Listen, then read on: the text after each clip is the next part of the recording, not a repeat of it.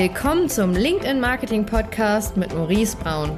In diesem Podcast bekommst du wertvolles Wissen über Lead-Generierung, Marketingstrategien, Brandaufbau und die neue Kundengewinnung für dein Unternehmen vermittelt. Viel Spaß dabei! Hallo und herzlich willkommen zu einer neuen Folge hier am Podcast.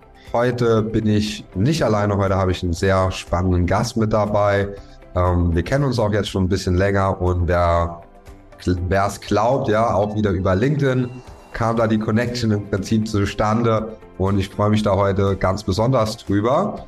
Und zwar habe ich den Michael Larche mit im Call, äh, beziehungsweise mit im Podcast und er wird heute auch so ein bisschen Einblicke über seine Sales-Karriere, über seine Rolle aktuell auch bei Dealfront, EchoBot, Dealfront, da gibt es eine tolle Geschichte zu.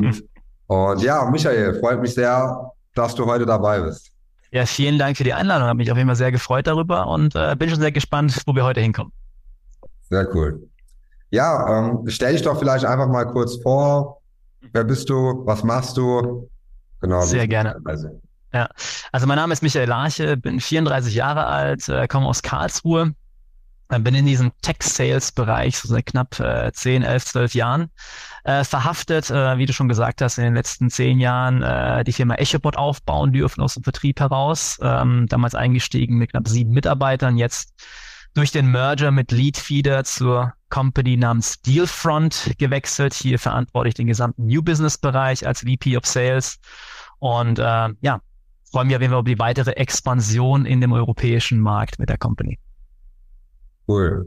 Ähm, jetzt vielleicht mal zu, äh, bei, bei EchoBot, da bist du, wie fing da deine Reise an? Was hast du da als erstes gemacht? Ähm, mein erster Job war tatsächlich als SDA. Okay. Also ich bin eingestiegen als Werkstudent damals, als SDA im fünften Semester. Mhm. Und mein eigentliches äh, Tagesgeschäft war, richtige Firmen, richtige Ansprechpartner zu suchen, äh, zu den Firmen, zu überlegen, wie der Pitch aussieht, Leitfäden zu schreiben, nachzuverfolgen, E-Mail schreiben zu lernen. Damals war LinkedIn noch nicht so das, das, der starke Kanal, damals war Xing noch äh, super aktiv. Ähm, also das waren so meine Themen. Vortelefonie, das war auch noch ein ganz großes äh, Zugpferd dahinter. Und so nach äh, zwei bis drei Jahren ist eigentlich der Switch gewesen, wurde unser Geschäftsführer, unser jetziger Geschäftsführer auch äh, von der neuen Gruppe, Bastian Karweg, ist auf mich damals zugekommen und gesagt, hey, äh, ich sehe da Potenzial, wir können da auf jeden Fall gerne was draus machen, wenn du da Bock drauf hast. Und ähm, das war für mich so der Startschuss eigentlich in diese Führungskarriere. Also als Werkstudent habe ich schon so die ersten Leute einstellen dürfen, natürlich mit Support von Bastian und äh, haben die ganzen Gespräche gemeinsam geführt, aber bin immer mehr so in diese Leadership-Rolle reinwachs reingewachsen und reinwachsen dürfen. Äh, Termine, äh, Reportings, Analysen und so weiter, auch da meine Erfahrungen gesammelt und dann mit Abschluss meines Bachelors, ich glaube, viele Leute habe ich da gehabt, ich glaube sechs, sieben Leute dann im Vertrieb gehabt, die eigentlich alle älter waren als ich. Also müsst ihr vorstellen, mit Bachelor war ich fertig, da war ich 24, 25 Größenordnung. Und an sich war jeder eigentlich äh, ein paar Jahre bis irgendwie 20, 30 Jahre älter als ich sogar. Okay, das, das ist ja schon, ähm, wie, wie war das so für dich dann damals mit Mitte 20 da dann auch ähm, Teamleiter zu sein für dann so Ältere auch?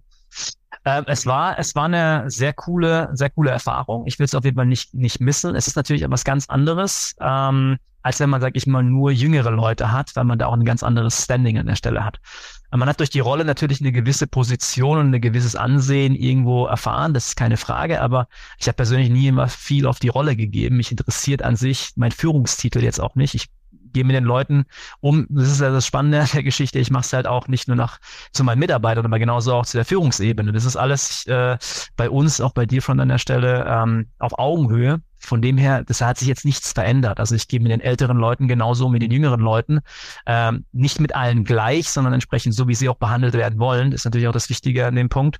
Ähm, du sprichst da anders, du hast andere Erwartungshaltungen, aber das hat an der Stelle natürlich eine gewisse Zeit gebraucht. Es gab damit sicher auch am Anfang ein paar Reibereien, aber ähm, hat extrem gut funktioniert letzten Endes und vor allem auch die Leute, die damals dabei waren, sind zum sehr, sehr großen Teil heute noch dabei, wo man wirklich über äh, sechs, sieben, acht Jahre gemeinsame Beziehung ähm, zurückblicken kann und sich da wirklich auch sehr, sehr gut auskennt. Sehr cool. Ver Vertrieb aufbauen ist ja für viele auch eine Herausforderung. Also gerade so das Thema, das höre ich zumindest auch immer wieder von Kunden von uns, die dann halt auch sagen, boah, Vertriebsteam, äh, viel Fluktuation, anstrengend, ähm, ja, nervig manchmal. Was, was war da so für dich das größte Learning? Warum hat das bei euch so gut geklappt? Ob es so gut geklappt hat, kann ich dir gar nicht sagen. Es hätte vielleicht auch besser klappen können, weil wir vielleicht andere Sachen gemacht haben. Aber ich will mal sagen, wir sind nicht ganz auf, auf den Kopf gefallen. Und was wir uns halt im Endeffekt, äh, eine Sache schon von früher ähm, aufgenommen als, äh, haben, ist, ähm, es war ein extrem gutes, ähm, ein extrem guter Zusammenhalt innerhalb der Company. Also man hat Vertrauen gehabt an andere Leute. Ich glaube, so ein Punkt, das ist halt Vertrauen, dass man aufbauen muss, ein Safe Space innerhalb der Firma. Das ist, glaube ich, so ein wichtiger Faktor, den man dann auch wirklich als Führungskraft auch weitergeben kann, ähm, um Dinge auszuprobieren, auch Fehler zu machen, Kampagnen auszuprobieren, Fehler zu machen, zu lernen, weiterzuentwickeln. Ich glaube, das ist etwas, was man sich wirklich auf die Fahne schreiben muss, wenn man ein gesundes Team aufbauen möchte, vor allem auch im Vertrieb.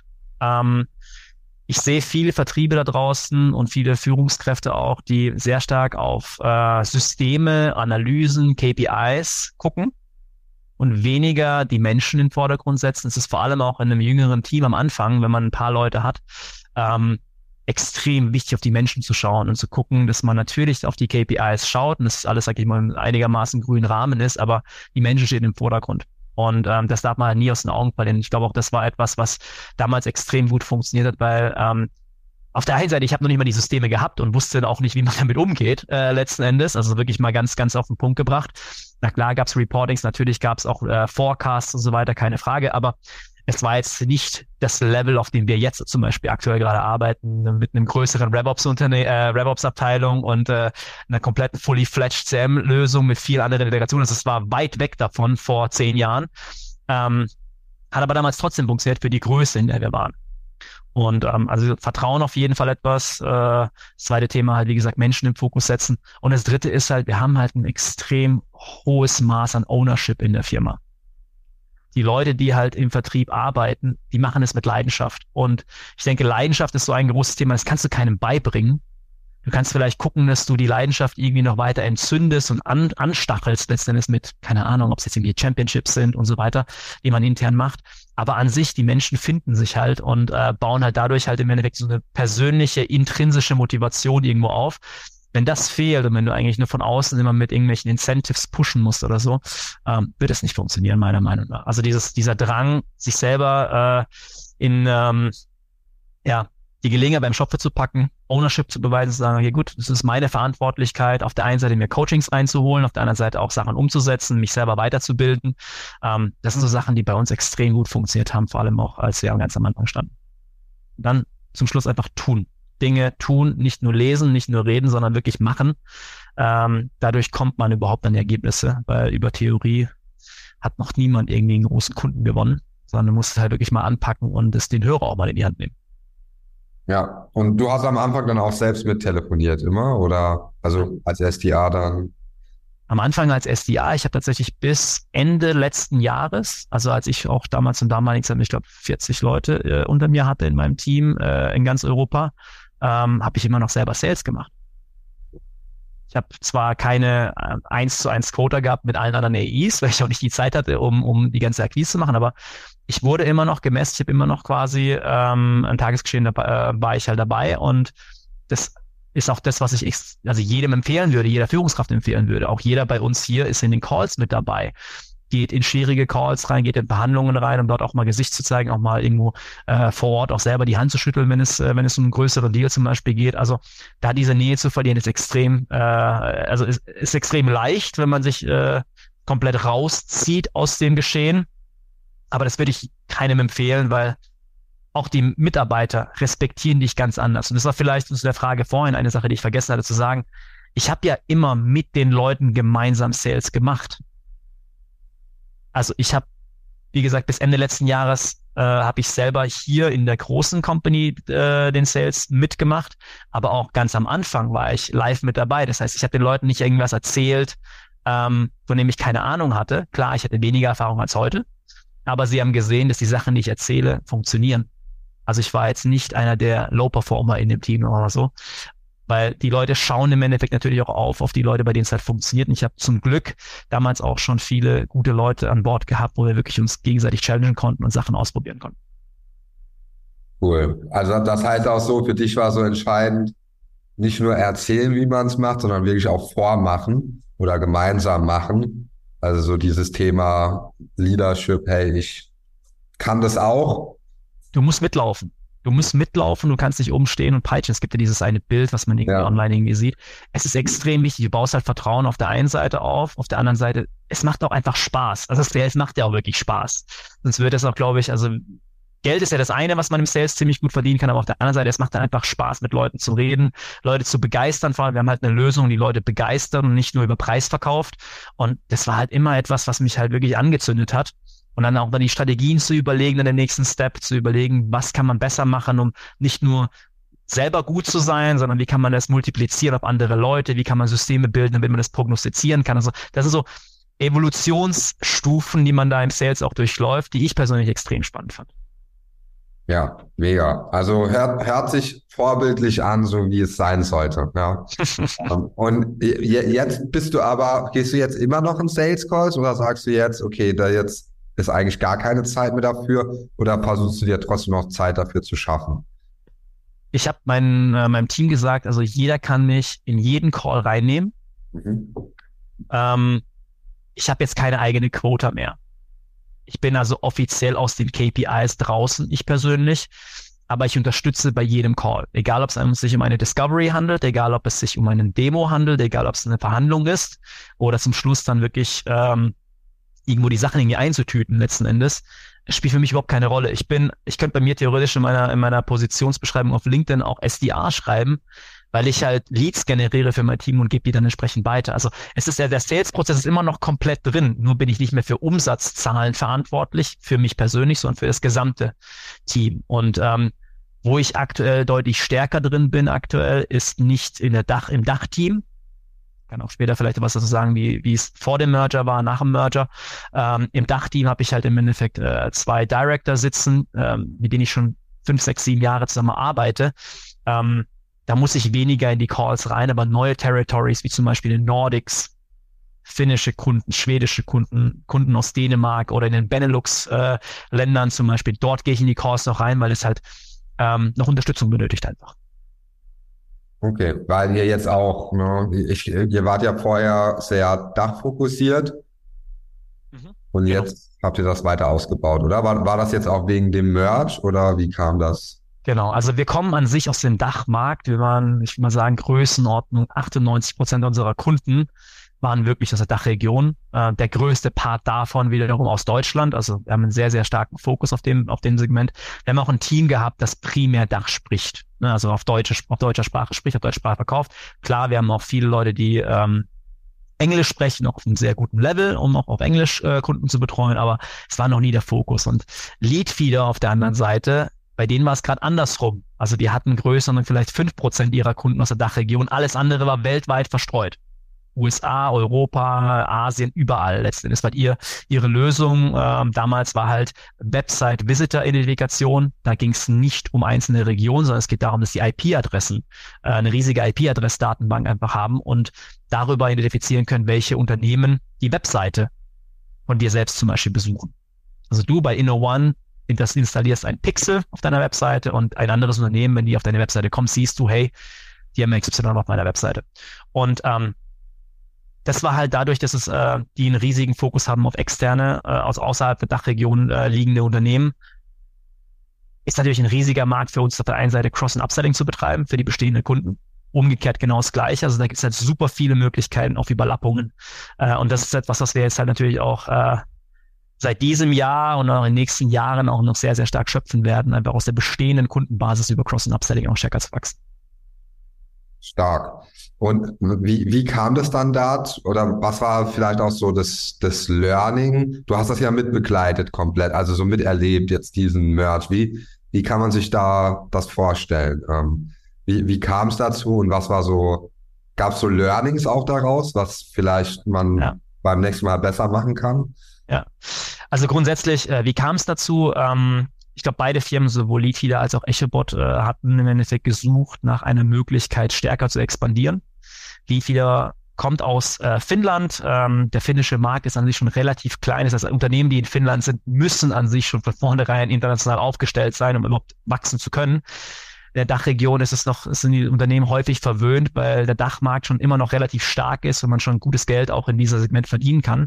Und aber beide Unternehmen, also sowohl Echabot als auch Leadfeeder hatten da Expansionspläne und dann ist ein, äh, ein Investor aus den USA, Firma GHP, auf uns zugekommen, ist eine Private Equity äh, Firma und hat dann quasi gesagt, ey, es gibt einfach ein, ist wie so ein bisschen wie äh, Arsch auf Eimer die Unternehmen passen extrem gut zusammen von Portfolio, von der Firmenkultur, vom Management, von der Art und Weise, wie miteinander umgehen, von dem Segment.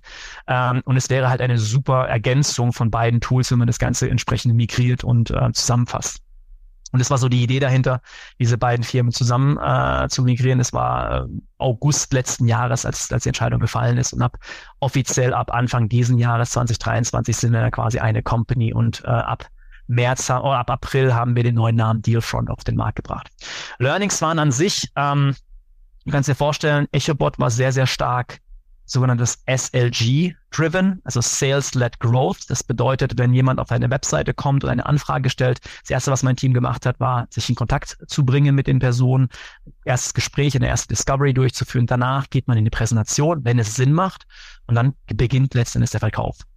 Ähm, PLG auf der anderen Seite, das ist was Leadfeeder äh, gehabt hat, ist Product-led Growth, bedeutet, Leute haben sich über die Webseite einen Testaccount angefordert, haben es selbstständig getestet, ohne dass irgendjemand mit in Kontakt stand.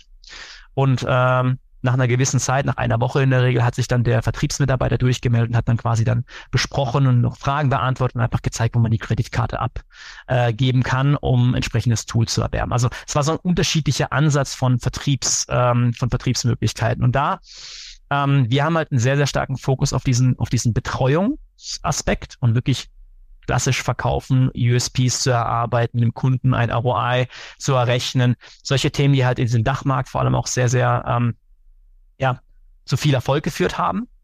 Ähm, ist aber auch ein anderes, anderes Segment an Kosten. Also äh, unsere EchoBot-Produkte ging es in der Regel so los ab 12.000, 15.000 Euro aufwärts. Äh, PLG war halt äh, oder im Bleedfeeder war bis dahin in der Regel teilweise bei 1.000, 2.000 Euro gewesen aufwärts. Also es ist eine ganz andere Dimension dahinter. Und deswegen war auch ein anderes Service-Level einfach erwartet. Und von Leadfeeder haben wir da extrem viel gelernt, was Dashboarding angeht ja, Reporting, weil das muss einfach eine Maschine sein, weil es geht um eine viel größere Anzahl an Leads, an Accounts, die man da bearbeitet. Das ist also ein großes Learning. Also, dass wir auf der einen Seite, auf der Kundeninteraktionsseite von, von EchoBot viel reingebracht haben und das Unternehmen auf ein neues Level gebracht haben im Sales Service und im, ähm, durch diese ganzen Dashboards auch wirklich auf der Effizienzebene viel stärker analysieren können und wirklich ganz genau bestimmte Punkte optimieren können. Ähm, als Dealfront wirst du natürlich ganz anders wahrgenommen. Also du hast auf einen Schlag halt, das ist eine größere Firma, ist auf einmal ein ganz anderes äh, Marktsegment. Wir waren vorher Dachmarkt und wir hatten ein paar Wettbewerber. Jetzt sind wir aber halt auf einem europäischen, teilweise auch weltweiten Markt tätig. Es kommen ganz andere Player mit ganz anderen Fundings dahinter. Also auch das ist etwas, was ähm, nicht zu unterschätzen ist. Also der Wettbewerbsgedanke wächst an der Stelle. Ähm, aber gleichzeitig, äh, es macht einfach Spaß. Also das sind dann ebenwürdige Gegner und da geht es jetzt einfach darum zu gucken, was man da machen kann. Ähm, Kultur an sich ist natürlich auch etwas. Also Nordics, wenn du mal nach Dänemark oder Schweden gehst, im Sommer ist da gar nichts los. Also die Leute nehmen sich einen Monat Urlaub, es ist tot. Die Kunden und auch deine Mitarbeiter sind weg. Für uns komplett unvorstellbar. Aber Nordics war für uns Umsatzzahl für, für dieses Segment war für den Monat quasi auf Null ne, auf den Bereich. War für mich neu, fand ich aber sehr spannend. Ähm, natürlich die Sprache, die Kultur, die Art und Weise, wie Leute miteinander umgehen. Deutschen sind ja schon relativ straight to the point. Interessanterweise Nordics-Länder auch. Die wollen nicht viel äh, Bullshit-Talk, sondern die wollen eigentlich direkt zum Punkt kommen. Andere Länder etwas anders. Also solche Themen äh, kommt man, bekommt man da auch wirklich mit. Ähm, ein Learning, und das ist so ein Learning, was vielleicht auch falsch gelaufen ist, dass wir verbessert haben, so ein bisschen als Fuck-up vielleicht. Ähm, wir haben unsere Produkte zusammengeführt und unser Pricing zusammengeführt äh, am Anfang. Das bedeutet, wir haben aus zwei Produkten einmal Leadfeeder Website-Identifikation und Sales Intelligence von EchoBot, haben wir quasi eine Plattform gemacht und haben halt in diese Plattform dann auch Kunden angeboten. Äh, worauf wir halt dann in dem Moment nicht geachtet haben, war tatsächlich, dass wir zwei unterschiedliche Personas miteinander vermischt haben. Einmal Marketingverantwortliche, einmal Sales-Verantwortliche. Es ist zwar cool, weil du hast einen deutlich besseren Use Case und es, du hast auf, auf einen Schlag auch mehr Umsatz, aber der Sales Cycle verlängert sich heftig, weil die Leute sind nicht im selben Raum und teilweise hast, haben die da Budgetschwierigkeiten, teilweise müsste da mehr Leute abstimmen und so weiter. Ähm, das hat dazu geführt, dass wir einfach weniger Umsatz gemacht haben, als wir es geplant haben. Das haben wir jetzt wieder umgestellt und gehen dann wirklich auf die einzelnen äh, Bereiche drauf. Es ist immer noch so, dass du danach wechselst und sagst, du hast einem Marketing-Kollegen was verkauft, aber hey, da ist eine richtig coole Sales-Lösung. Was machen wir da nach dem Sale und nicht vorher? Also so ein paar Themen, die wir als Learning mitgenommen haben. Da gibt es auch viele weitere. Okay, cool. Also sozusagen erstmal gerade nicht mal so, ja, wir habt so gerade dieses Gesamtpaket gehabt und dachte so, hey, richtig geile Lösung, aber mehr ja. People involviert und so jetzt erstmal entweder Marketing oder Sales und dann kann man immer noch den Cross-Sell danach machen. Genau. Ja. Es ist halt viel einfacher, du hast einen Fuß in der Tür an der Stelle und ähm, kannst dann dann auch über Empfehlungen, über, über ja, einfach, es ist einfach einfacher Sale in dem Moment, als wenn du halt eigentlich alles auf eine Karte setzt, kriegst du einen Deal, ja oder nein, als wenn du schon einen Deal hast und danach die Erfahrung spielen lässt und die, posit die positiven Effekte aus der Kundenbeziehung schon ziehen kannst und damit argumentierst. Ja, und das ist tatsächlich, will ich nochmal betonen, richtig gutes oder wichtiges Learning auch für alle, die jetzt auch hier zuhören, weil was wir auch immer wieder mitbekommen, ja, ist, man will dann immer diese riesen Pakete direkt von Anfang an verkaufen. Oft kennt dich der potenzielle Kunde aber noch gar nicht, ist noch kein Vertrauen da. Und gerade in der heutigen Zeit sind die Sales Cycle ja eh immer länger, ja, weil der potenzielle Kunde sich vorab viel mehr informiert oder nochmal ja. Rücksprachen hat. Man kann viel mehr Sachen miteinander vergleichen. Es ist alles viel transparenter. Ja.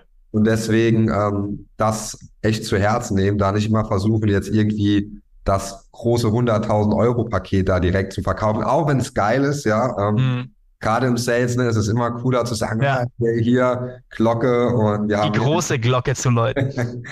genau. Ja. Ähm, aber es ist oft nachhaltiger und das merken wir auch. Wir hatten vorher den Fehler nämlich auch gemacht, immer versucht direkt für ein Jahr und hier und haben dann irgendwann festgestellt, hey, es macht eigentlich Sinn, wenn wir mit einem Einstiegsprodukt anfangen, der potenzielle Kunde sieht, es läuft gut, passt alles und dann können wir immer noch verlängern mhm. oder Cross-Sales machen, haben am ja. Endeffekt den gleichen Umsatz, aber der Sales-Cycle war viel schneller. 100 Prozent kann ich, kann ich, kann ich genauso bestätigen. Vielleicht eine Sache, die ich auch noch vergessen habe zu sagen bei Mergern. Und jetzt sehe ich das zumindest mal auf der Kundenseite in Anführungszeichen, weil ich kriege ja auch sehr viele Anfragen, auch über Sales Reps, irgendwie auf LinkedIn oder per E-Mail oder Anrufe. Ein Merger ist echt kraftaufreibend. Also ich muss echt sagen, das habe ich früher echt unterschätzt, weil ich dachte, okay, gut, ja, Merger, jetzt erzähl mir nicht so viel, drei Monate und dann ist es eigentlich gut, da hast dich eingewöhnt und dann ist vielleicht ein anderer Raum, in dem du jetzt arbeitest, aber ansonsten, ey, das ist echt, also wir sind jetzt seit einem Jahr drin und ähm, viele Themen muss ich einfach teilweise auch immer noch verschieben, weil es immer noch nicht ganz äh, hundertprozentig so klar ist oder bestimmte Prozesse noch nicht final sind oder sonstiges. Also auf der einen Seite, was die Systeme angeht, aber auch was Menschen angeht. Also es dauert einfach Veränderung, Change Management hat einen riesigen Effekt auf Menschen nicht jeder ist ähm, veränderungsfreudig. Die meisten Menschen haben ja eigentlich eher gerne Tradition, machen eigentlich genau das, was sie vorher schon gemacht haben, weiter. Und ähm, darauf Rücksicht zu nehmen, dem ganzen Zeit zu geben, die Leute zu unterstützen bei diesem Wandel. Also das ist ein extrem wichtiges Learning auch für mich gewesen. Und da, ähm, da nochmal wirklich den Finger in die Bunde zu setzen, weil das war so eines, ja, etwas, was ich ja vor allem am Anfang oder ich persönlich am Anfang etwas unterschätzt habe. Ja, okay. Das ist auf jeden Fall auch ein wichtiger Punkt. Cool, cool. Also Merch, viele Sachen zu beachten, aber auch spannende Reise, kann ich mir vorstellen. Ne? Wenn mhm. irgendwie aus, wie, wie viele Mitarbeiter war ihr vorher? 100?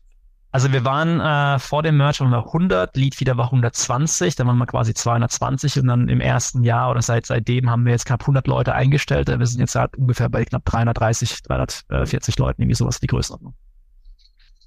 Und was ist schon ein Unterschied. Ist schon, ist schon eine interessante Reise, weil ich, als ich angefangen habe, war ich quasi Mitarbeiter Nummer sieben ja. in einem kleinen Hinterhofraum äh, und äh, das ist schon cool, sowas mal zu beobachten.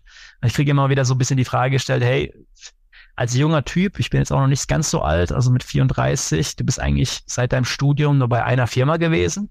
Mhm. Jetzt nicht mal wechseln, weil also was Neues sehen. Und ich müsste eigentlich echt, wenn ich, ich habe mir wirklich mal Gedanken darüber gemacht, so, wäre das nicht mal was, mal was Neues zu sehen, neue Führungskräfte zu haben, neues Produkt und so weiter.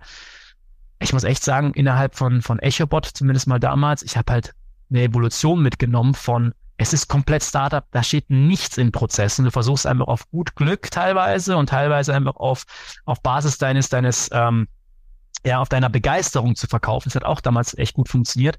Ähm, hin zu eine, also damals haben wir Monitoring verkauft, also Social Media und Online-Medien, äh, Monitoring, Reputationsmanagement, damals an PR-Ansprechpartner und Marketing-Ansprechpartner verkauft. Ähm, das war so das damalige Produkt. Dann haben wir auf jeden Fall den Wandel von dieser Software in Richtung äh, Sales, äh, Sales Intelligence quasi gemacht. Es war relativ früh, 2016 ungefähr, und haben dort äh, schon quasi, es war eine neue Firma, neuer Use Case, neue Ansprechpartner, neue Firma. Ähm, dann hatten wir quasi das Wachstum in Richtung dieser 100 äh, Mitarbeiter mit dem ganzen Sales Intelligence Infrastruktur mit neuen Produkten und so weiter. Und jetzt mit Dealfront nochmal eine neue Firma. Es ist quasi vier Firmen in einer Firma. Und deswegen, es, es bleibt, es bleibt spannend. Es wird nicht weniger, es wird immer mehr, aber auch sehr interessant. Ja. Ja, ich glaube auch oft ist es so, warum will man wechseln? Ne? Das ist ja, wenn sich irgendwie die ganze Zeit auch nichts verändert, mhm. immer das Gleiche ist, aber ja.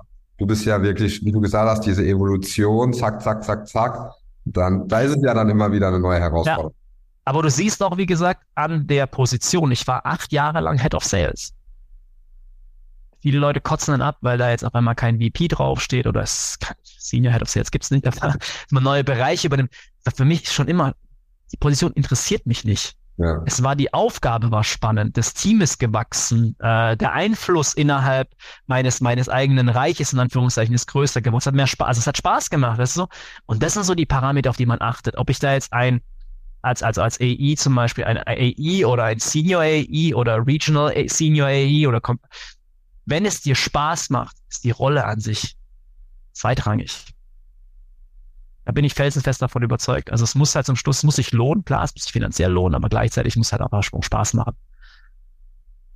In unserem White-Collar-Leben, äh, unserer White-Collar-Bubble kann man sich aktuell noch ziemlich gut aussuchen. Von dem her macht das, was euch Spaß macht. Ja, auf jeden Fall. Das ist ein gu guter Impuls. Auf jeden Fall. Mega. Du, du hattest jetzt vorhin auch dieses Thema Product-led Growth angesprochen und mhm. Sales-led Growth. Das ist ja immer so ein, so ein Thema. Ähm, wie, wie ist das jetzt, wenn ihr da zusammen seid? Weil wir kennen es auch. Was wir oft sehen ist, wenn jetzt so ein Product-led Growth Unternehmen, ja. die sind oft schon, haben zum Beispiel das Thema Marketing einen ganz anderen Gesichtspunkt oft da drauf, weil die wissen, die müssen viel mehr Informationen nach außen gehen, damit Leute überhaupt bereit sind, auch so Free Trials etc. zu machen.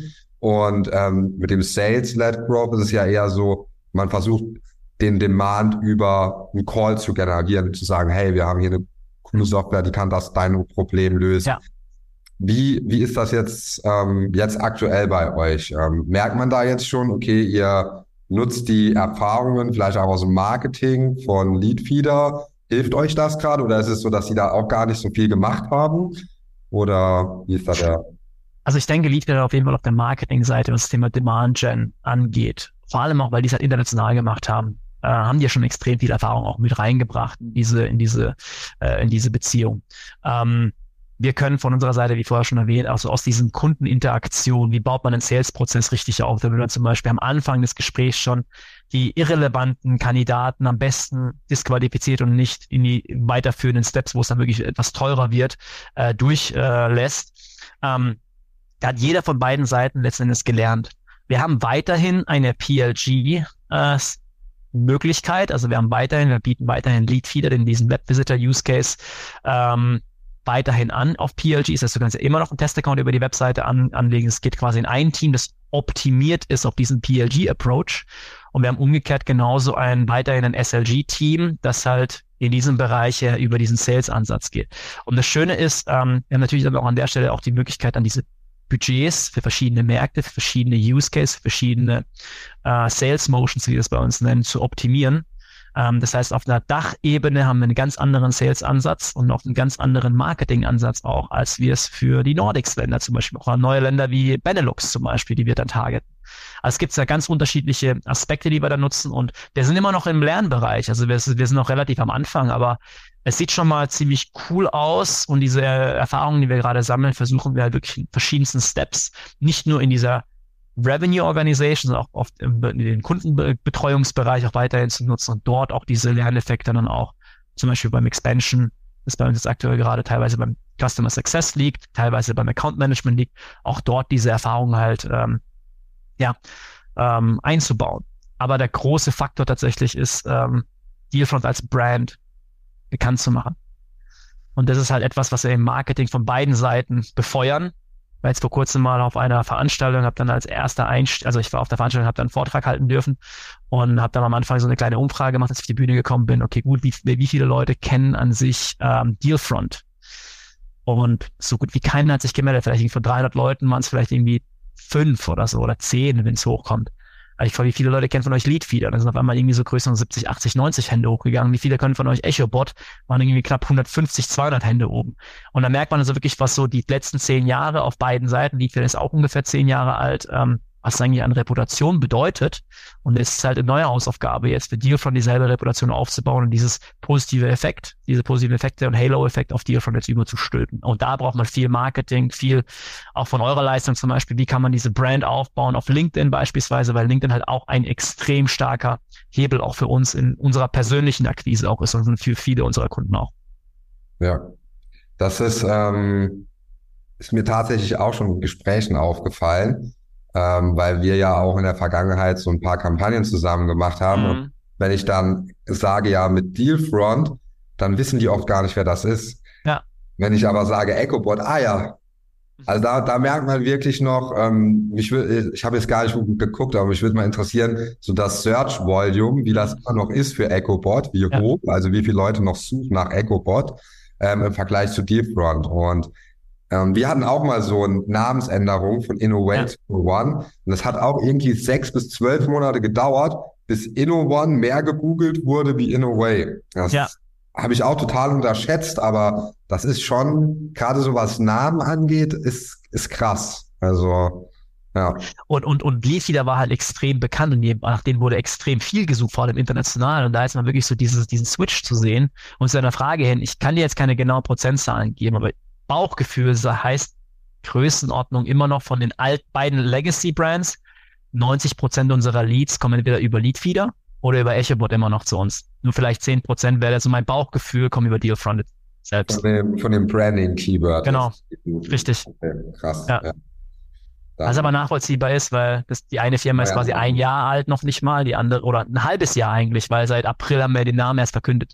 Ja, auch Marketing habt ihr ja jetzt auch noch nicht wirklich was großartig. Zumindestens so Thema ähm, bezahlte Anzeigen hatte ich jetzt noch nicht so viel auf anderen Kanälen gesehen. Ich weiß nicht, ob da schon so. Check mal, check mal, da sind ein paar schon draus. Okay. Muss ich nochmal genauer schauen. Ja. Aber ich, ich habe sie selbst noch nicht angezeigt bekommen. Vielleicht ja. Ist, ja. Du bist nicht in unserer Bubble, so wie es aussieht.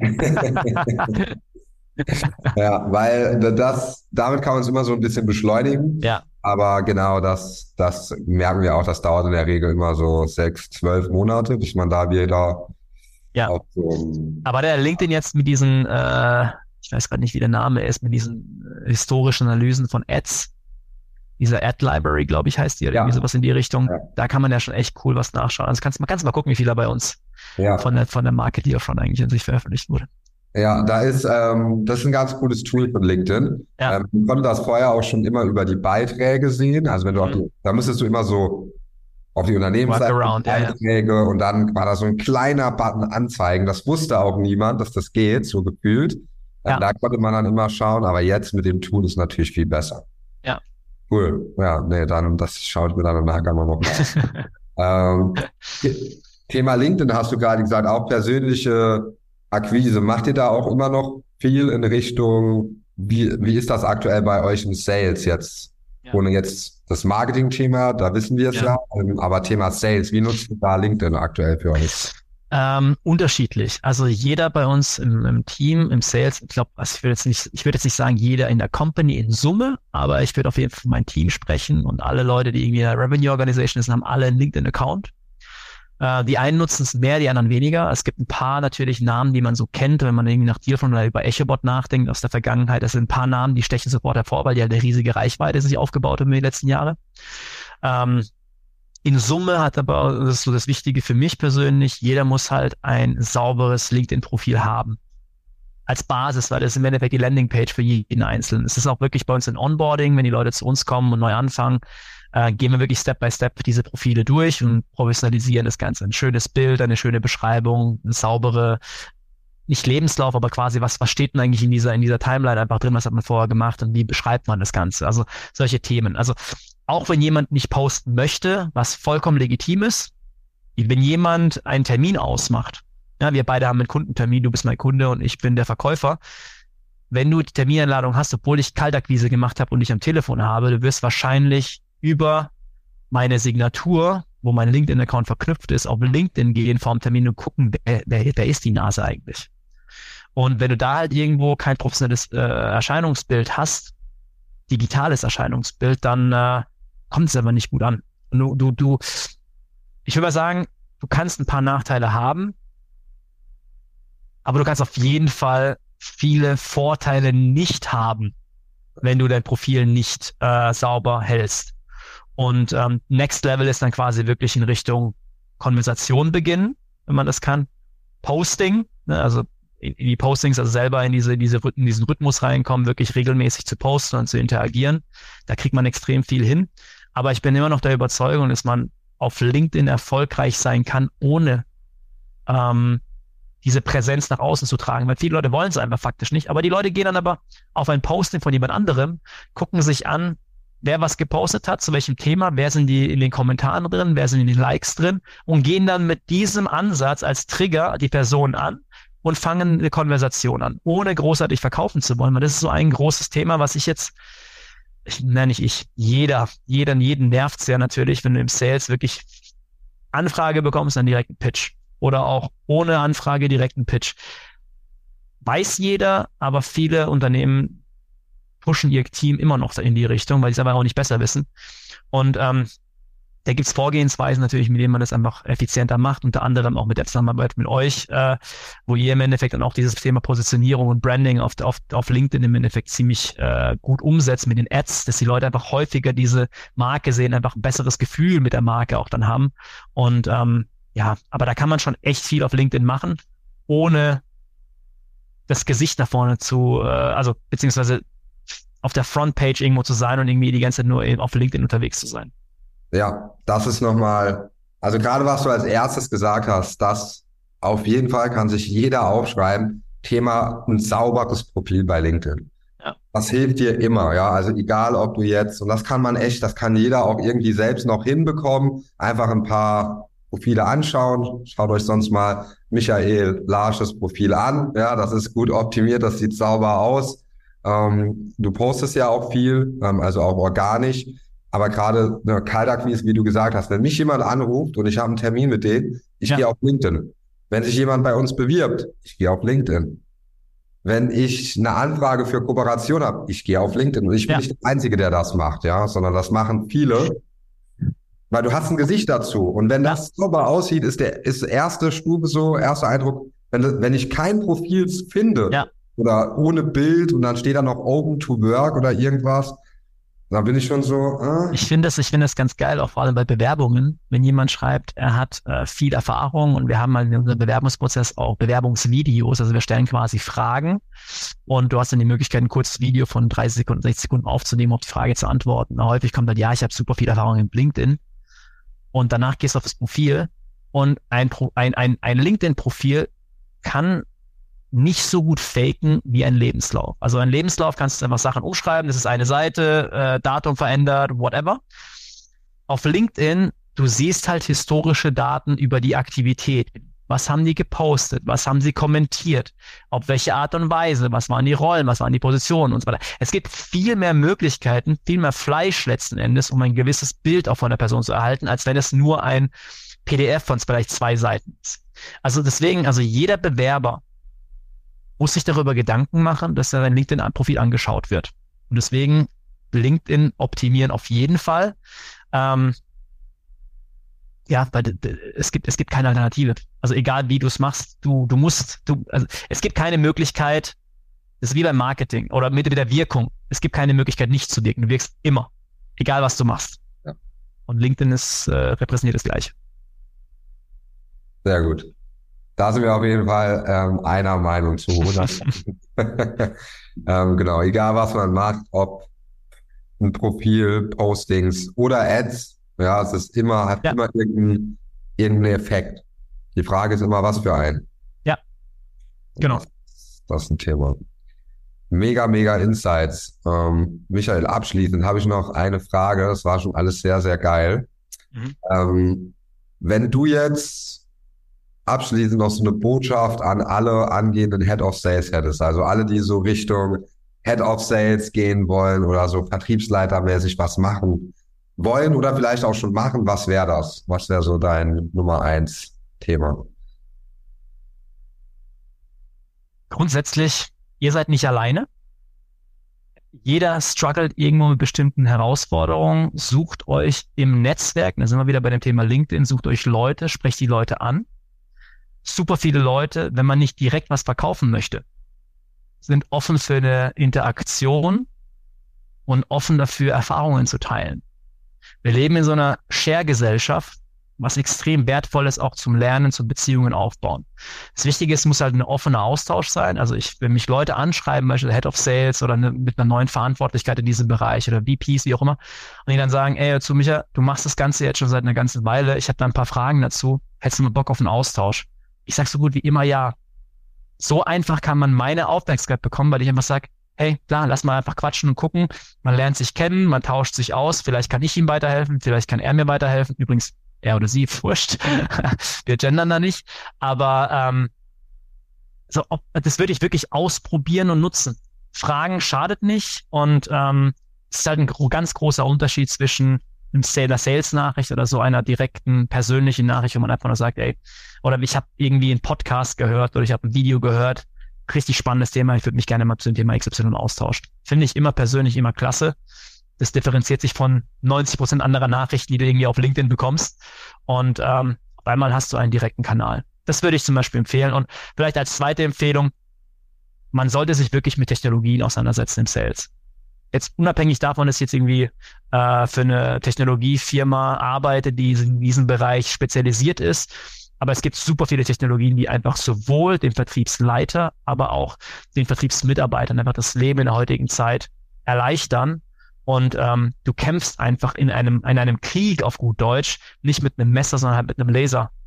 Ja, und du kannst halt eine ganz andere Schlagzahl hinbekommen, du kannst eine ganz andere Qualität äh, hinbekommen. Jetzt mit den ganzen Themen wie ChatGPT kommt, kommt das Ganze auch immer mehr ähm, bei den Leuten an, ja, dass man auch Technologien und KI nutzen kann. Aber das gibt's schon spezialisiert auf Marketing und spezialisiert auf Sales äh, schon seit vielen, vielen Jahren. Und von dem her, ich würde da wirklich empfehlen, macht diesen einen Step, probiert's aus, schaut's euch an. Wenn es was ist, super, wenn nicht, dann halt nicht. Aber grundsätzlich dieses, dieses, ähm, diese Neugier für neue Technologien würde ich auf jeden Fall jedem ans Herz legen, weil es wird einen großen Unterschied machen, auch in eurer Effizienz.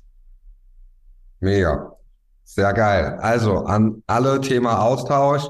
Wir verlinken auch das Profil von dir, Michael. Einmal. Sehr gerne. Wenn ihr euch austauschen wollt, ne, gerne ähm, einfach bei LinkedIn, da verlinken wir dein Profil und dann können sich alle Head of Sales, aber auch alle anderen natürlich gerne mit dir vernetzen. Genau. Wenn es die Zeit zulässt, super gerne.